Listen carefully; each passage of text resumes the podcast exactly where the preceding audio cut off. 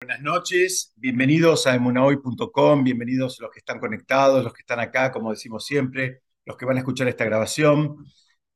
Seguimos estudiando, retomamos hoy el estudio de Mesilati Sharim después de, un, eh, de, una interrupción por las fiestas.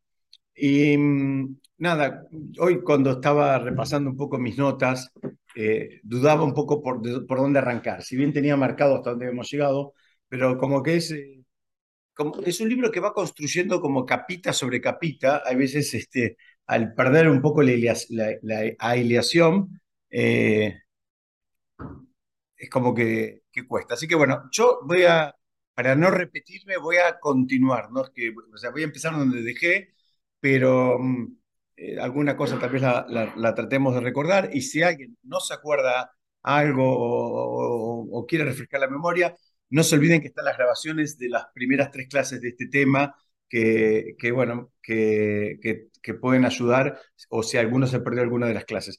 E, el, problema de este libro es que va, va construyendo, como les decía, eh, bloque sobre bloque. Entonces, eh, eh, no es que son temas aislados. Entonces, el perderse un, un encuentro, en alguna medida, uno se pierde una, una, se pierde la concatenación también.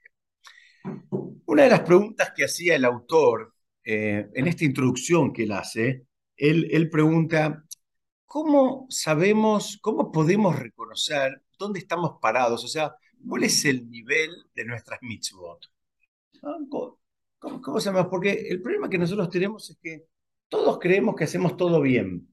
Hagamos mucho, hagamos poco, hagamos intermedio, no importa el nivel que, estemos, todos pensamos que lo hacemos, eh, eh, digamos, eh, eh, con excelencia.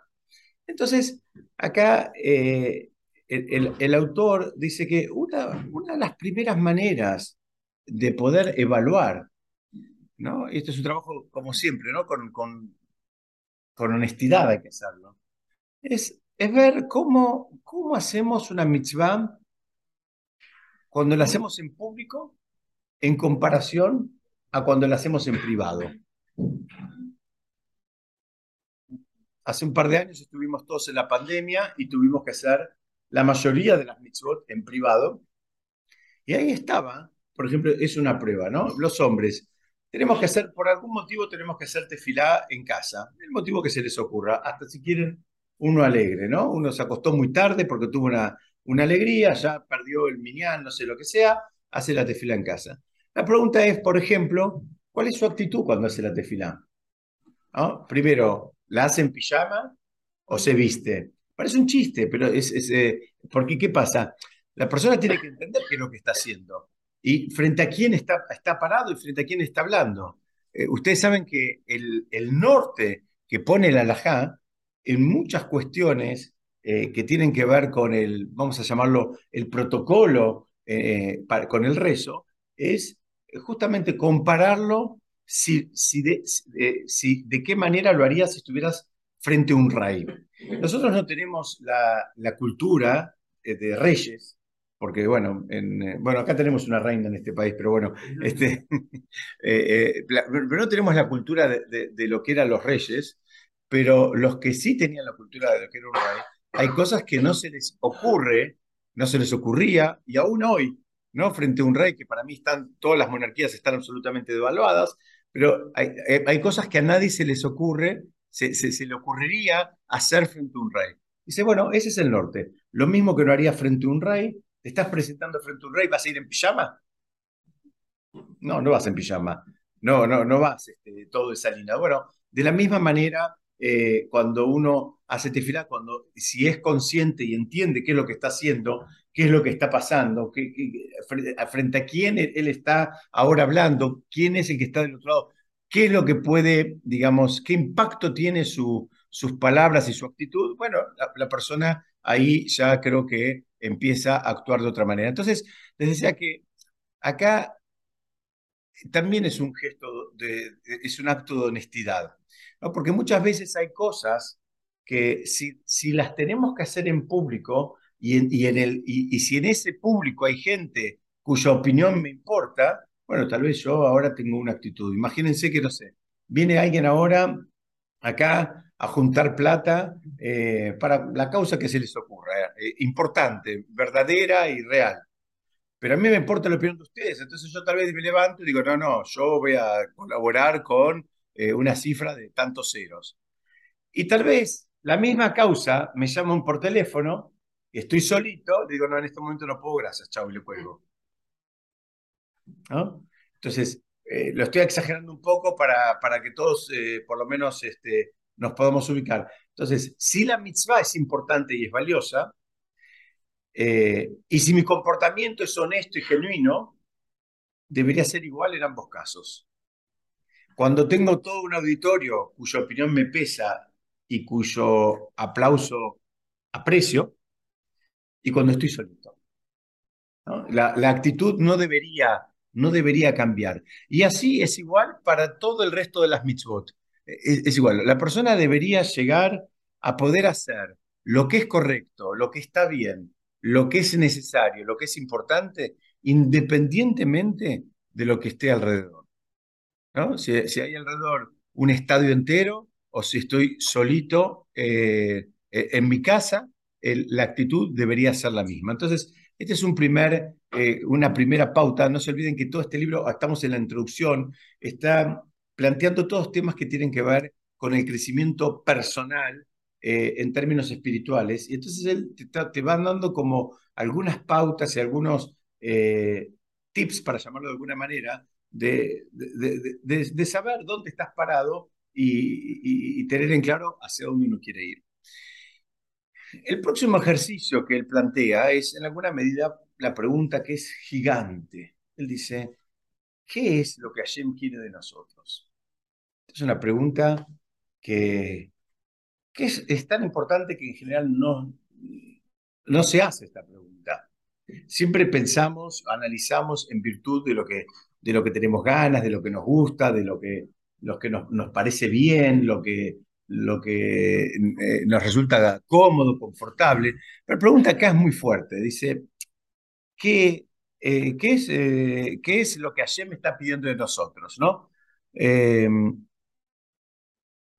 hay, hay un pasuk, hay un versículo que da una pauta y, en, Devarim y que dice, ¿qué Hashem te pide?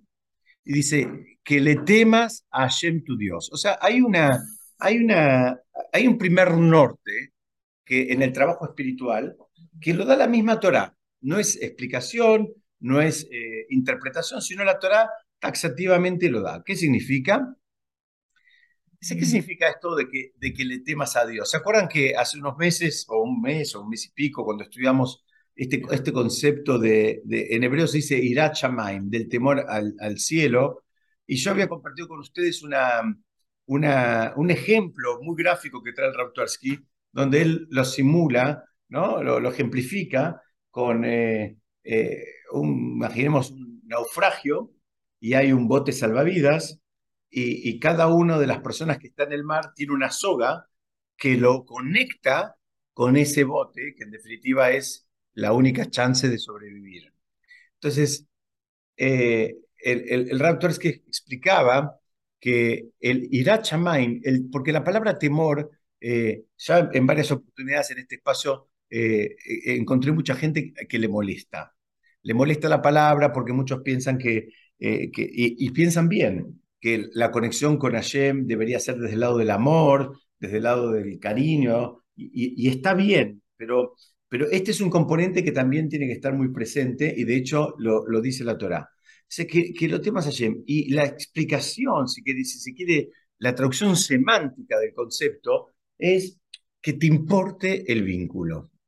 Así como a vos te importa que la soga no se rompa porque es, digamos, eh, es tu pasaporte a tierra firme, dice, bueno, que a vos te importe el vínculo. Cuando a vos te importa el vínculo, esto es igual en las relaciones interhumanas. Cuando a vos te importa, vos cuidás tus palabras, cuidás tus reacciones, cuidás tus comentarios, cuidás eh, eh, de ser puntual, cuidas, eh, las formas también, porque, te importa. Si no te importa nada, bueno, no sé, haces únicamente lo que te queda cómodo y te resulta placentero. Si te importa el vínculo, también estás dispuesto a hacer alguna cosa, como nos pasa, como hacemos todos, aunque no sea lo, que más te convenga, o lo más cómodo, o lo más apetecible en ese momento, pero lo haces en aras de, del vínculo que te importa.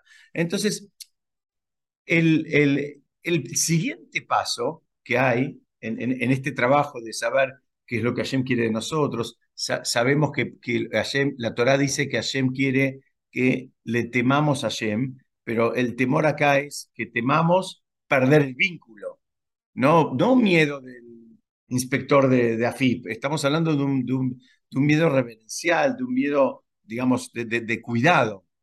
Entonces, eh, hay, lo, que sigue es, si te importa el vínculo, ¿cómo, ¿cómo lo vas construyendo el vínculo?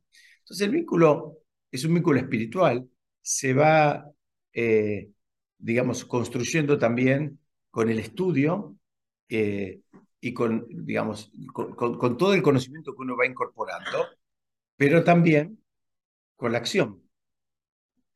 Nosotros decimos, todos los Shabbatot en el Kiddush, decimos en hebreo, Asher Elohim la azot. Este es un mundo que Hashem creó para hacer cosas, no para pensar cosas, es para hacer cosas.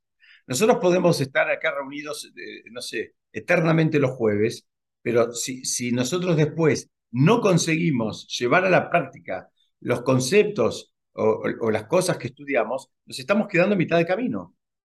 Porque esto es después, digamos, cómo, cómo, lo, lo, pongo en práctica el desafío. El desafío no es saberlo, el desafío es eh, incorporarlo, usarlo, aplicarlo y enseñarlo, si se quiere. Entonces, hay un Teilim que dice, Reshit Hochma Irat Hashem. Dice, el, el principio de la sabiduría es esto que estamos explicando hoy. Es el temor a Hashem, el temor a que se rompa el vínculo. ¿Por qué? Porque la, sabiduría para el judaísmo no, es algo que el judaísmo, digamos, eh, eh, aplauda o valore por, por sí misma la sabiduría. La sabiduría es algo que te tiene que llevar a refinarte, a, arrepentirte de cosas que estás haciendo mal, eh, digamos, a hacer buenas acciones, y eso te va generando un crecimiento. La sabiduría, el conocimiento por sí mismo eh, no significa nada. Eh, siempre digo el mismo, la misma frase, pero Hashem no quiere enciclopedias caminando. Hashem quiere personas que se vayan refinando, que usen la enciclopedia que incorporen los conceptos y que después actúen de una manera más elevada y, y, después, y que vayan pasando de grado. Entonces, cada vez más y cada vez más y cada vez más. Entonces, eh, digamos, no, es esto no es un, ejercicio intelectual, no es un estudio abstracto, esto tiene un propósito y tiene, digamos, un, un esquema. Saber, por un lado, quiénes somos, cómo nos conectamos con Hashem ¿Y qué tenemos que hacer con nuestras vidas? Esto parece muy filosófico, lo es en definitiva, pero es tan básico que lamentablemente no nos lo enseñan esto. Si, si, no sabemos qué somos, ¿en qué sentido digo? Si no entendemos que tenemos una, un componente espiritual, que tenemos una chispa divina y que es, eh, eh, eh, digamos, y que esa chispa divina busca asemejarse a Shem, porque es así como en la raíz está lo mismo que va a haber en el fruto, no, vos no vas a tener nunca un árbol de duraznos con una raíz de un árbol de, manzanas. Lo mismo que el, mismo ADN que está en la raíz, lo vas a tener en el fruto. En esta comparación nosotros seríamos como el fruto. Entonces tenemos ese componente espiritual que, que hace que, que, que, busquemos lo mismo que hay en la raíz. y, ustedes fíjense, creo que todos nosotros conocemos gente que Baruch Hashem le va muy bien en términos, digamos, eh, seculares, en términos económicos, si se quiere, y las personas no están eh, felices o contentas, no están necesariamente felices o contentas. ¿Pero por qué? Porque, porque, porque no alcanza con eso. No alcanza con eso. Está muy bien y es apetecible y no hay ningún problema con eso. No hay ningún problema pero llega un punto donde eh, eh, la persona se termina dando cuenta que no le alcanza con eso. Cuando ya tiene la linda casa, el lindo auto, las lindas vacaciones y, la tranquilidad, y etcétera, etcétera, ahí eh, explica, el mismo rap en un momento explica, ahí aparece la, aparece la Neyama. Ahí aparece el alma. ¿Por qué? Porque hasta ahora le diste todo pensando que los, digamos, los, incentivos eh, materiales, incentivos físicos, pero la Neyamá no importan esos incentivos, esos incentivos físicos. La Neyamá busca otra cosa, busca, otra cosa. Entonces tenemos que, eh, eh, digamos, seguir investigando un poquito este camino. El avance dice que muchas veces nos fatigamos en investigaciones sobre las que nadie nos pidió que hagamos, en, discusiones que no va a salir nada, digamos, positivo, no va a dar ningún fruto. Y, le dedicamos mucho tiempo, mucha energía a teorías, a conceptos, a, ideas que no tienen, no, no, no, no, digamos, ni siquiera tenemos injerencia como para, que, para generar un impacto en eso. Y cuando llega al estudio de esto que estamos estudiando ahora, bueno, no lo hacemos, nos quedamos con las costumbres que tenemos, ¿no? con las rutinas que tenemos propias o recibidas de la familia, de los amigos. Él, tiene una mirada muy crítica, donde él dice, eh, digamos, eh, él invita a que usemos el tiempo, las, habilidades, la energía, el entusiasmo, al igual que usamos en otras áreas, lo usemos también como para investigar en esta dirección de, lo que se llama, en hebreo se llama el musar. El musar es todo este estudio que tiene que ver, eh, está, insuficientemente traducido como ética, pero tiene que ver con todo este, este, este, este concepto de saber quiénes somos, a dónde, a dónde vamos, qué queremos hacer, conocernos, conocer eh, cómo estamos compuestos, porque si la persona pierde vista, ahora vamos a ver un ratito, que él tiene un componente espiritual, él puede llegar a pensar erróneamente que, que está eh, pleno, que está completo, aún obviando el componente espiritual. Y en un momento esa falta termina aflorando. Bueno, sigamos y dice, bueno, él dice, si no sabemos cuál es el verdadero, eh, digamos, vínculo que tenemos que tener con Hashem, eh, dice, ¿cómo lo vamos a terminar adquiriendo y cómo vamos a poder escaparnos de las infinitas motivaciones que nos trae el mundo, el mundo secular sobre nuestra agenda y sobre nuestros corazones? Es muy fuerte lo que él dice. Si mira, si vos no sabes, no hay manera de que resistas, porque, viste, te aparece A, te aparece B, te aparece C, todo parece interesante, todo parece nuevo, todo parece divertido, con luces de colores, y eso, bueno, es una lucha, es una lucha desigual. Entonces, eh, él eh, termina diciendo que, bueno, nuestra, nuestra relación con Hashem y la relación eh, con el prójimo siempre se termina reduciendo a, a, lo que repetimos siempre, a este refinamiento, de las midot, de las cualidades personales, eh, y, son una tarea súper compleja, no es, no es una cosa fácil. Entonces, la idea es, ¿cómo podríamos siquiera soñar alcanzar todo ese, ese refinamiento sin que haya un estudio y un esfuerzo? ¿Se entiende la pregunta? O sea, no hay, no hay manera, no hay magia acá persona tiene, hay algo que lo tiene que trabajar y le tiene que quedar un tiempo, un espacio y a veces un esfuerzo y a veces hasta puede ser un sufrimiento, ¿no? ese, ese crecimiento. Entonces, eh, el Rafael dice, mira, hay muchos eh, impedimentos en el camino. Eh, el primero es el bombardeo de la agenda que tenemos y, el, y los comentaristas actuales dicen, mire, si esto era real hace 250 años, imagínense lo que es ahora que hace 250 años creo que tenían el 1 por mil de los incentivos que tenemos nosotros para distraernos, para, para, para sacarnos del, del eje. Eh, y de la misma manera, para todo lo que dije ahora de esto del vínculo con Hashem, del, en hebreo se dice Irat Shamaim, del temor al cielo, todo esto mismo aplica al, al siguiente nivel, que es el amor.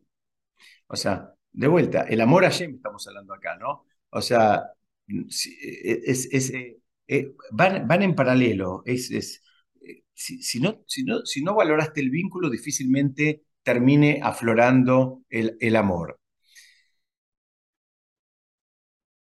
Esto lo explica con un ejemplo. Dice, si tuviéramos, en general nosotros damos por sentado muchas cosas y damos por sentado muchas cosas que tuvimos como que las vamos a seguir teniendo, ¿no? Esto lo estudiamos siempre antes de Rosh cuando llega Rosh Hashanah todos pensamos que si el año pasado, eh, no sé, ganamos 10, este año normalmente todos aspiramos a algún número que sea de 10 para arriba. Nadie piensa en un 5, un 4, un 6, un, siempre aspiramos a que, a que va a ser de ahí para arriba. Y eso es válido para otras cosas también. Así funcionamos nosotros. Pensamos que lo que ya supimos conseguir eh, ahora quedó y, sigue. La mala noticia es que no es así. No funciona así. No funciona así en nada. No funciona así en el mundo material, no funciona así en el mundo espiritual, no funciona así en la salud. Todos conocemos gente que hasta, hasta un momento estaba eh, eh, hecho un león y de pronto en un momento, pum, no, le agarró el achaque y, no, pero ¿cómo? Si estaba bárbaro, sí estaba bárbaro, ahora no está bárbaro. Y así es, la dinámica de las cosas no son para siempre, no son para siempre. Entonces, él dice, y, eso también requiere una valoración. Y él da un ejemplo con, imaginemos un chico que por el motivo que sea, cualquiera que se les ocurra para hacer este ejercicio, no fue educado por sus padres biológicos. Entonces, eh, digamos, tuvo un contacto limitado con sus padres biológicos, pero ¿cómo puedes aspirar a que ese chico tenga vínculos fuertes con sus padres si, tuvo un vínculo, eh, digamos, mínimo? Mínimo. Entonces, claro, él siente el vínculo fuerte con sus padres, eh, digamos, llamémosle adoptivos, con los que terminaron haciendo la función de padres, independientemente de que no hayan sido sus padres biológicos.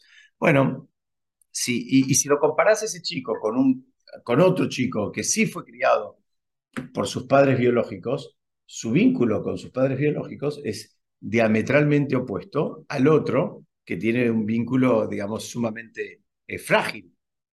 bueno, lo mismo, lo mismo de este ejercicio, ¿sí? entre, entre dos chicos, a uno que le mostraron la familia de vez en cuando, pero la mayor parte del tiempo lo la sacaron de ese contexto de familia biológica, y otro que sí estuvo todo el vínculo con la familia biológica, dice, lo mismo, lo mismo pasa, digamos, con la persona que vive a diario un vínculo, una relación con Hashem y el que nunca la tuvo.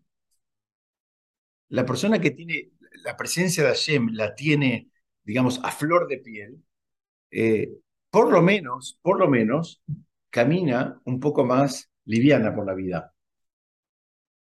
Ustedes saben que uno de los motivos que hay, este es uno de los motivos, por los cuales, nosotros tenemos muchas bendiciones, muchas verajot, ¿no? Cuando comemos, cuando tomamos, cuando vamos al baño, eh, eh, cuando nos lavamos las manos, cuando... Y, estas son, son, son cosas que hacemos todo el tiempo, ¿no? En el día, muchas veces por día, eh, tomamos, no sé, algún líquido, café, té, agua, lo que sea, comemos algo y hacemos una bendición en, la mayoría de los casos antes de, tomar o comer y después de comer. Y una explicación que trae el Talmud es la, más conocida, es que, bueno, hay varias, ¿no? Vamos a compartir algunas. Una es que estamos, este, en alguna medida, eh, reconociendo como creador y como proveedor de eso que tenemos en la mano, al mismísimo Hashem, que vos lo has ido a comprar a la verdulería, estás viendo la mano de Hashem en, en, eso que vos tenés y estás agradeciendo. Estás también como pidiendo permiso para hacer uso de algo que lo creó el, el creador y, no nosotros. Eso es un concepto que trae el Talmud. Hay otro concepto, es, si quiere, un poquito más espiritual. Los alimentos también tienen, tienen, este, tienen determinadas energías y nosotros estamos tratando de tomar las energías espirituales de los alimentos. O sea, los nutrientes eh, materiales, si se quiere, los tomamos todos. O sea, hagas o no hagas las bendiciones, el cuerpo se va a nutrir. El tema es que nosotros queremos que también se nutra la Neyamá de este, a, través de ese alimento. Entonces, por eso hacemos una bendición, una manera de buscar una conexión eh, justamente espiritual con eso eh, tan material como puede ser un tomate del ejemplo. Y para lo que estamos estudiando ahora, lo que yo quiero compartir es que hay otro nivel que es justamente tenerlo allí más presente en tu vida. no de viernes a viernes o de jueves a jueves o de Rosh Hashanah a Rosh sino que vos lo tenés presente, lo, lo, estás nombrando, lo tenés, digamos, eh, en la punta de la lengua eh, durante el día. Entonces, cuando tomas algo, cuando comes algo, cuando vas al baño, en fin, ahí, ahí, lo tenés presente. Entonces, acá es lo mismo. El ejercicio este, todo lo que estamos hablando, va a ser muy dispar, ya estamos muy dispar eh, en una persona que tiene una conexión fluida, cotidiana con Hashem y una persona que no la tiene. Eh, esa tiene que empezar a construirlo el vínculo. Sí, me quería decir algo. No, quería algo que no sé. pero eh, me, me, gusta mucho que tiene que ver con decir a la gente de comer, y también es un modo de no abalanzarse sobre la ah, comida y poner un tiempo de espera entre el momento que uno va a comer y no ser un un instintivo animal que mm. va sobreviviendo y dice, bueno, es del árbol, es de la tierra que voy a comer, pienso, selecciono y después incorporo, como, como un rasgo humano. Sí, ese es, otro de los motivos. No, sé, no, no es mío, no es mío. Lo, podemos haber todos juntos, no es mío, también, también eh, tiene fuentes talmúdicas. Me encantaría que sea mío, pero no es mío. no, este, no sé si escuchó, se escucharon ustedes, pero acá Dorita estaba aportando que, bueno, también uno de los motivos de las bendiciones es, bueno, poner una distancia, poner un, la persona no, no, no, está haciendo un acto animal, está haciendo un acto también elevado de alimentarse y, puede evaluar qué va a comer, qué no, eh, si tiene eh, origen en la tierra, en un árbol, no sé, lo que sea, en fin, eh, sabe lo que está haciendo si no, y no está actuando como una, como actúan a veces los animalitos, ¿no? que son más, este, si se quiere, más viscerales y menos cerebrales. Entonces, para, reforzar un poco toda esta idea, el, autor termina diciendo, bueno, ¿cómo, podemos esperar, eh, lo dijimos ya, ¿no? Que, pase todo esto, que se purifique nuestro pensamiento y, hacerlo sin esforzarnos en, limpiar, el pensamiento mismo de, todas las cosas que nos distraen del mundo material. Entonces, él dice, todo, esto, todo este trabajo que está planteando, estamos todavía en la introducción, te, adelanta que tenés que saber que va a requerir un monitoreo permanente, va a haber que corregir desvíos y va a haber que fortalecer el trabajo. Casi lo mismo que hacemos todos nosotros en, nuestras actividades en el mundo material. Vamos viendo lo que, lo que hicimos hasta ahora, si dio resultados, si no, si nos está acercando al objetivo, nos está alejando, corregimos algunas cosas que no están del todo bien, hay que ajustar tuercas y buscamos fortalecer las que hacemos bien como para que esto fluya eh, un poquito más. La mala noticia es que es algo que nadie puede hacer por nosotros. Esta es la mala noticia. Este es un trabajo que cada uno lo tiene que hacer y lo tiene que hacer individualmente. No hay manera de que otro venga y lo haga por vos o te dé una receta, te diga, hace esto, hace aquello, hace lo otro. Es un trabajo que, eh, digamos, eh, lo tenemos que hacer, como decimos siempre, eh, con mucha honestidad, porque solemos tener una tendencia a ser muy buenos con nosotros. Somos muy buenos, deformamos un poquito a veces la realidad, ¿no? La forzamos un poquitito, entonces tenemos que hacer el trabajo em, em, con honestidad, porque es un trabajo que lo tenemos que hacer todos, independientemente de que a veces hay personas que de fábrica vienen con una materia prima, si se quiere, mejor, ¿no? Hay veces eh, hay personas que naturalmente tienen buenas cualidades, tienen buenas midot, son personas, digamos, eh, si se quiere, naturalmente elevadas. Bueno, aún esas personas también tienen que seguir trabajando y tienen que seguir mejorando. Baruch Hashem vinieron con, digamos, un estándar más, más alto, pero eso no significa, eso no nos exime de que, de que sigan pasando de grado. Entonces, eh, y acá él trae algo que también es muy fuerte, porque él dice, mira, tenés que saber que em, todo esto con hablar no alcanza, que dar el ejemplo es la forma más positiva eh, y más contundente. Hace unos, el año pasado creo que en una, en una eh, en un encuentro yo tenía una imagen que era una frase de Albert Einstein que él decía algo así como el ejemplo no es este, la herramienta más poderosa de impactar, sino la única no hay manera de impactar sino, sino con el ejemplo. Y esto pasa mucho en el mundo espiritual también. Pasa mucho, inclusive en la educación de los hijos, ¿no?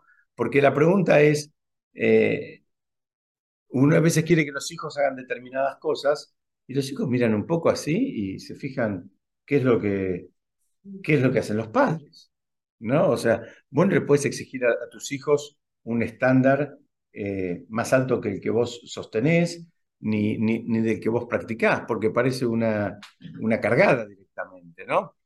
Yo me acuerdo, eh, hace muchos años, una de mis hijas era chiquita, tenía 10 años, y un día me dice, no, mañana no sé qué hay en el colegio, pero, pero yo no, no, no le di bolilla. Le digo, ¿por qué? Si tuviste tiempo. no, no, 10 años tenía, porque la mora no prepara la clase. Viene a hablar de cualquier cosa, entonces yo tampoco preparo lo mío. Escúchame, si ni prepara la clase, si busca ver cualquier tema para estirar y hacer que pase la hora, no hay, no, no, hay clase. Entonces, el, el, mecanismo, digamos, eh, más aceptado de todo esto es, en, inglés se llama role modeling, que quiere decir buscar, buscar ejemplos, ¿no? Tenemos que a veces buscar ejemplos, eh, a, veces nos cuesta encontrar los ejemplos, a veces tenemos que hacer un, ejemplo un mix de un poquito de acá y un poquito de allá, ¿no? construirlo.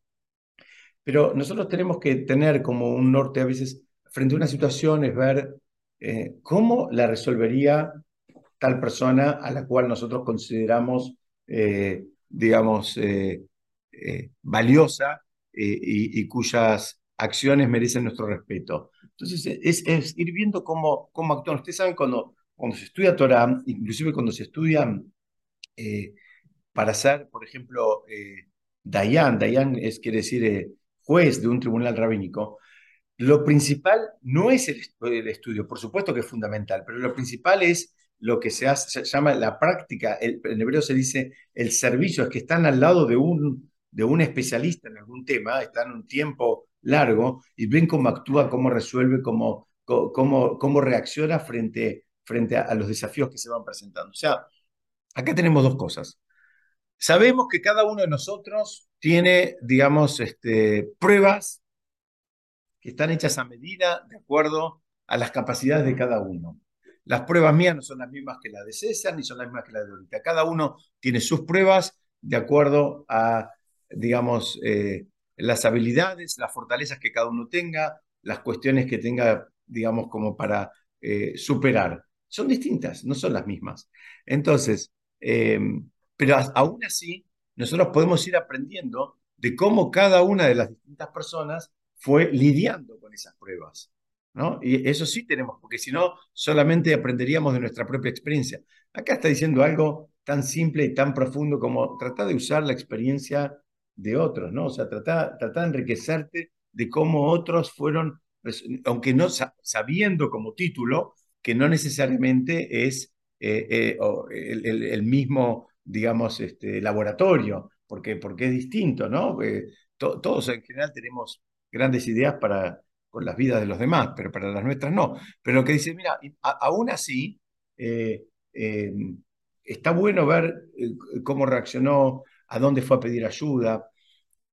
Yo una vez, yo aprendí, a, mí me, impactó un montón, porque una, vez lo conté también, pero cuando yo vivía en Estados Unidos, en un momento hubo una discusión muy grande en la comunidad. ¿no? Había una discusión muy grande y, como siempre, había dos opiniones. ¿no? La comunidad estaba dividida al medio. Y el presidente, que era una persona brillante, también con mucha Torah, Baruch Hashem, ¿qué hizo? Fue y consultó con los ancianos de la comunidad. Los hombres más ancianos de la comunidad. Entonces vino y dijo, miren, hay quienes dicen A, hay quienes dicen B. Yo consulté con tales y tales personas que eran los ancianos de la comunidad o personas que estaban en sus 85 para arriba, eh, que eran muy respetados y muy queridos, y ellos me dijeron que haga esto. Genio total. Este, esa es la receta de la Torah. La receta de la Torah te dice, consulta a los ancianos. El, Talmud dice una frase súper fuerte, dice así, si un anciano, no, al revés empieza, dice así, si un joven te dice construí y un anciano te dice destruí, anda, hacerle caso al anciano y destruí. Porque en general la destrucción de un anciano es una construcción y muchas veces la construcción de un joven es una destrucción. ¿Se entiende? Es un juego de palabras, parece, pero no es un juego de palabras. Lo que te está diciendo es el valor. Eh, eh, ¿Esto saben de dónde se aprende? Cuando, cuando Moshe tiene que sacar, van a salir de Egipto. Moshe va a buscar el ataúd de Yosef, lo tiene que llevarse los huesos de Yosef. No sabía dónde estaba. Moshe, ¿qué hace? Va y consulta con una mujer que se llamaba eh, Serah. Bat Asher. Era la hija de Asher. O sea, era una nieta de Jacob. Que Jacob le había dado una bendición de larga vida porque ella fue la que en una canción le avisó que Yosef estaba vivo. En un momento que él estaba contento, le dio una, bendición de larga vida.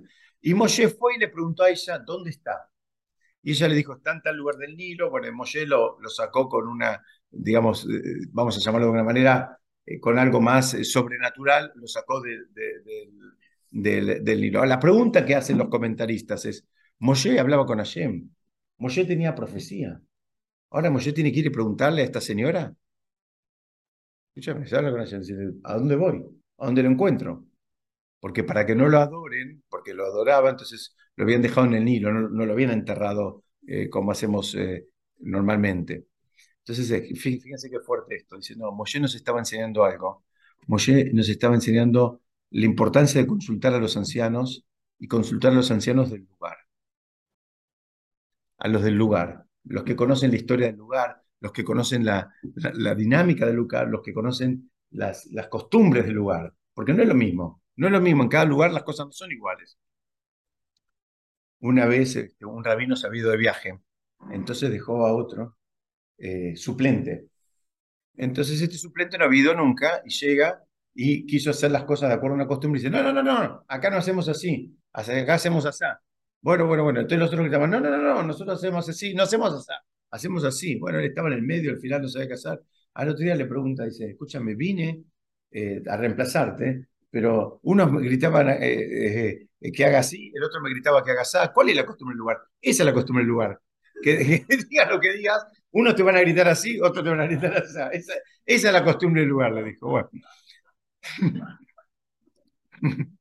Dicen que, entonces, esto, esto, esto de los, de, también de la educación, dicen, los chicos son muy, eh, son muy eh, sensibles a las incongruencias de los padres.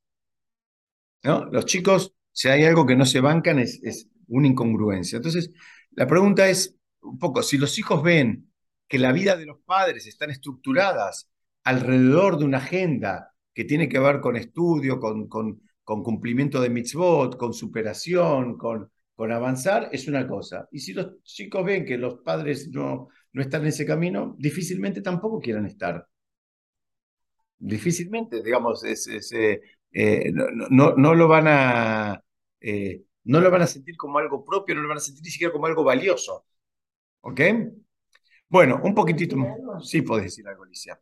Inclusive cuando son grandes los hijos, ¿viste? a veces uno dice, ay, mira, qué distinto al padre o a la madre, porque a lo mejor él lo, hizo lo opuesto, o estudió lo opuesto, o eligió lo opuesto. Pero aún en el opuesto, primero tuvo que asimilar lo que la madre y el padre hacían o pensaban, para después decir, no, esto no. Claro. ¿Entendés? Aún así pasa primero por... Sí, porque aprendemos, aprender aprendemos siempre. A veces aprendemos lo que queremos ser, a veces lo que no queremos ser, pero aprender aprendemos siempre. Pero siempre, cuando los hijos, supone que, que no sé, vos te gusta esta mesa y tu hijo te dice, no, es la última mesa que yo quisiera tener. Primero tuvo que incorporar esta mesa, es decir, esta es la mesa de, de mi papá, y para después decir, no, pero a mí no me gusta. Pero primero hay un primer momento, o sea, nunca se zapa de, de, lo que tus padres te enseñaron, aunque, aunque hagas lo opuesto y aunque sea lo opuesto y aunque estés en una rebeldía total y quieras hacer todo lo contrario, primero tienes que asimilar lo que fueron, lo que hicieron o, por donde dispare, para después decir que no. No sé si se entiende. Sí, sí, sí. Acá lo que pasa es que estamos caminando por otro lado, porque nosotros estamos tratando de, de o mejor dicho nosotros, el autor está tratando de marcarnos que, que no hay magia que no hay magia. O sea, si el padre estaba, voy a hacer una exageración, todo el día en la cancha de, fútbol eh, mirando partidos o, jugando al billar y al póker, es difícil que el hijo sea Moshe Rabenu. O sea, ¿por qué? Porque si, el, digamos, el, chico también en general quieren, eh, con algunas excepciones, pero eh, y cuando el padre intente darle algún incentivo como para que vaya en la dirección de Moshe Rabenu, decir, vos me estás hablando, está todo el día ahí jugando al billar. Sí, Marta, ¿querés decir algo? No escucho nada, escucho nada. Ah.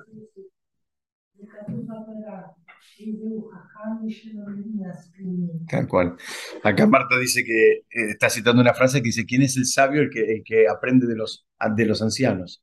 Los ancianos es algo que en otros, en otros ámbitos son descartables. En el, en el, en el judaísmo son, son eh, sumamente valorosos. Hay una mitzvah de pararse cuando pasa una, una persona, cuando una persona anciana entra, digamos, tu círculo de, de influencia, dentro de los dos metros. Y dicen, ¿por qué? ¿Por qué? por varios motivos. Uno de los motivos es porque la mirada de, de él es valiosa. Cuando pasa, aunque no te hable, aunque no sepa su nombre, aunque no te haya dicho nada, párate. ¿Sabes qué? Porque te, va a empezar a hacer que, vos aprecies y no lo consideres como algo descartable. Los, grandes sabios que nos quedan en esta generación, eh, eh, por lo menos en Israel, por ejemplo, son todos hombres que están arriba de los 90 años y vamos gente de todo el mundo a consultarlos. No, no tienen 28 o 35, tienen más de 90. Bueno, un poquitito más. Eh, habíamos estudiado en este espacio hace un tiempo, en, en Mishle, en, un libro del rey Salomón, que, se llama Proverbios, hay uno que dice, si, lo, si la buscaras como a la plata, como si fuera un tesoro, así entenderás lo que es el temor a Shem. Es interesante porque dice, lo que te está diciendo el rey Salomón es, si vos hicieras el ejercicio, así como buscas la plata, como buscas un tesoro, cuando buscas hacer un buen negocio, buscas algo, buscas los detalles, y hablas con un abogado, y hablas con un contador, y vas acá, y vas allá, y si haces, eh, no sé, las investigaciones necesarias, y, le invertís tiempo, esfuerzo y dinero, dice, bueno, si hicieras lo mismo, dice el rey, Salomón, el hombre más sabio que hubo sobre la tierra, si hicieras lo mismo vas a entender lo que es el temor a Shem. Lo primero que nos está diciendo es, el, fíjate, él no dice, si hiciera lo mismo vas a ser una persona sabia. Él te está diciendo que aún para alcanzar el nivel de tener temor a Shem, esto que hablamos hoy al principio, de valorar el vínculo, que te importe el vínculo, que no quieras que se rompa la soga y demás, para llegar a ese nivel tenés que hacerlo, tenés que trabajarlo, tenés que esforzarte. No, no, no, no, es algo que, que pasa. Hay personas que también lo tienen un poquito más naturalmente, otros menos, pero no es algo que pasa digamos, este, em, solito. Y acá fíjense que es interesante porque dice, no, no dice vas a entender la filosofía, vas a entender, eh, no sé, vas a tener sabiduría, dice, vas a entender cómo es esto del temor a Shem. Tenés que buscarlo como, como cuando, el mismo esfuerzo que hacemos por, el, por cuestiones del mundo material. Entonces, él termina en esta parte diciendo, mira, eh, nunca hay tiempo. Solemos dedicarle tiempo a otras actividades, a otros estudios inclusive, y, nunca hay como una agenda disponible como para estudiar estas cosas. Parecía como que estamos acá filosofando con todos los problemas que tenemos, con todas las cosas que tengo que resolver, dejaba hinchar acá con todo, con, todo esto. Entonces dice, este es un problema. Pensar que esto es un tema menor, ¿no? Porque nadie puede, digamos, hacer lo que no sabe en función de, si, no entiende un poco eh, qué es lo que está haciendo acá, eh, difícilmente lo termina haciendo bien. El Rabbi Serel Salanter dice, mira, es más fácil aprender, saber fluidamente todo el Talmud que refinar una cualidad. O sea, aprender todo el Talmud es bastante difícil. Y fluidamente, dice. Pero te está diciendo, eso todavía es más fácil que, refinar una, una, cualidad. Dice, ¿por qué? Dice, ambos, ambos, por supuesto, requieren esfuerzo y dedicación y demás. Pero ¿sabes cuál es el problema? Cuando vos vas a refinar una cualidad, vas a tener un contrincante. ¿Quién es el contrincante? Muy bien, muy bien, Moshe. El Yetzerara, el instinto del mal. Esta es una noticia no agradable que se las tengo que dar, pero ya la tenemos que tener bien, bien, bien clara. Cada vez que nos acerquemos a algo que nos ayude a crecer, va a aparecer este eh, personaje que se llama en hebreo el Yetzirah, la traducción sería como el instinto del mal, que en realidad es un malaj, que la función de él es que nosotros no hagamos lo que vinimos a hacer este mundo. No nos Y porque es una, es, una dinámica que Hashem creó como que, que, las cosas sean difíciles, que, requiere, requiere un, un, No, este malaj, la verdad bien por qué, no sé, te soy sincero, pero este malaj lo que sabe es que hay cosas que tienen un impacto muy fuerte, entonces trata de que vos no lo, no, no, eh, que no lo consigas. Él fue creado para eso. El malaj fue creado para eso, para que, para que vos, porque es el, es el mismo que después de 120 años nos, nos saca de acá. El malaj lo que está buscando, su, tarea es sacarte, desconectarte. Desconectarte. Absolutamente desconectarte. Entonces, eh, claro, claro, porque vas a tener incentivos para que, para que aflojes. No hace mucho calor, hace frío, estás cansada, eh, mañana te tenés que levantar temprano, eh, mejor adelantar, cocinar y hacer otras cosas, después hacer lo otro. Te va a sacar, te va a, te va a aparecer una agenda enorme de, opciones este, para que no lo hagas. ¿Se, ¿se acuerdan una vez? Eh, hace, unos años estudiamos un ejemplo, yo había encontrado un ejemplo que me encantó. Se ejemplo, una persona va a ir a visitar a un enfermo, ¿no? Tiene una, tiene una, tiene, una persona va a ir a visitar a un enfermo eh, a un sanatorio. Entonces dice, bueno, lo voy a visitar mañana viernes a la mañana y, y, lo saludo y se va a poner contento y veo cómo está y averiguo si necesita algo, si, si lo puedo ayudar en algo a él o a la familia, en fin, averiguo. Y ahí empieza el Yetzirara. No, pero mirá, tal vez está descansando, eh, vas a molestar, o tal vez está con la familia y vos ahora venís acá y qué sé yo, o no quiere que lo veas en pijama, o, o, qué sé yo, y te empieza a hacer toda la... Aparte es viernes, es un día corto, y en definitiva vas a ir hasta allá, y no sé qué, y entonces, pero vos eh, al principio tuviste un, un, sentimiento lindo, genuino de ir a, a, visitar a tu amigo, qué sé yo. Entonces, ¿sabés lo que dicen los, los sabios? dicen, hacete todas esas preguntas. Hacete todas esas preguntas. ¿Sabes dónde? Agarra el auto, maneja, estacionalo, subí a, los arcos al séptimo piso. Eh, cuando llegas a la habitación 701 donde está tu amigo, antes de entrar, hacete todas esas preguntas. Pero anda y hacételas en la puerta, no eh, eh, en el sillón de tu casa, con un mate en la mano andá hasta allá, estacioná, subí, caminá, y ahí evaluá, porque tal vez es verdad que no es el mejor momento. Tal vez es verdad que no es el mejor momento, pero, pero para que sea honesto, hacer la evaluación desde la puerta del lugar, no desde el, confort de tu, de tu silloncito en tu casa, que eso te deja como un chadí que tuvo una buena idea, pero después tuvo una mejor idea que era no molestar al otro, entonces mejor no voy a ningún lado. ¿no? Y así vamos, vamos este, eh, liberándonos de todo nosotros, ¿no? Claro. Claro. Claro.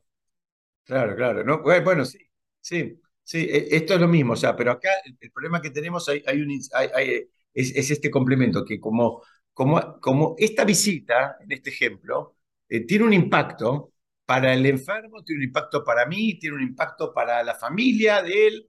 Entonces, ¿qué pasa? Eh, se mete el Ichará, dice, no, no vayas, te enfría. El Ichará lo que hace es te enfría. Entonces, eh, Gladys decía, bueno, uno tiene que tener mucha convicción. Y a veces sí, y a veces tenés que saber que hay algunas batallas que eh, perdemos, perdemos todos. Algunas batallas perdemos todos, ¿no? A veces, a veces perdemos, las perdemos, no todas. Bueno, una idea más. Entonces, em, Miren esta historia. Esta historia es con un rap que se llama Menachem Mendel de Riminov. Riminov. Riminov. Vino un, un rebe un rebe jasídico. Vino un pobre a pedirle plata. Y le contó todos los problemas que tenía. El pobre, ¿no? Cuando el pobre estaba por irse, le dio plata. el Rab le dio plata para ayudarlo. Y le dio un número importante. Cuando el pobre se estaba ahora por ir de vuelta, agarró y le dio de vuelta plata. Entonces los alumnos le dijeron, Rebe, no entendemos nada. O porque lo diste todo junto, o porque lo diste dos veces.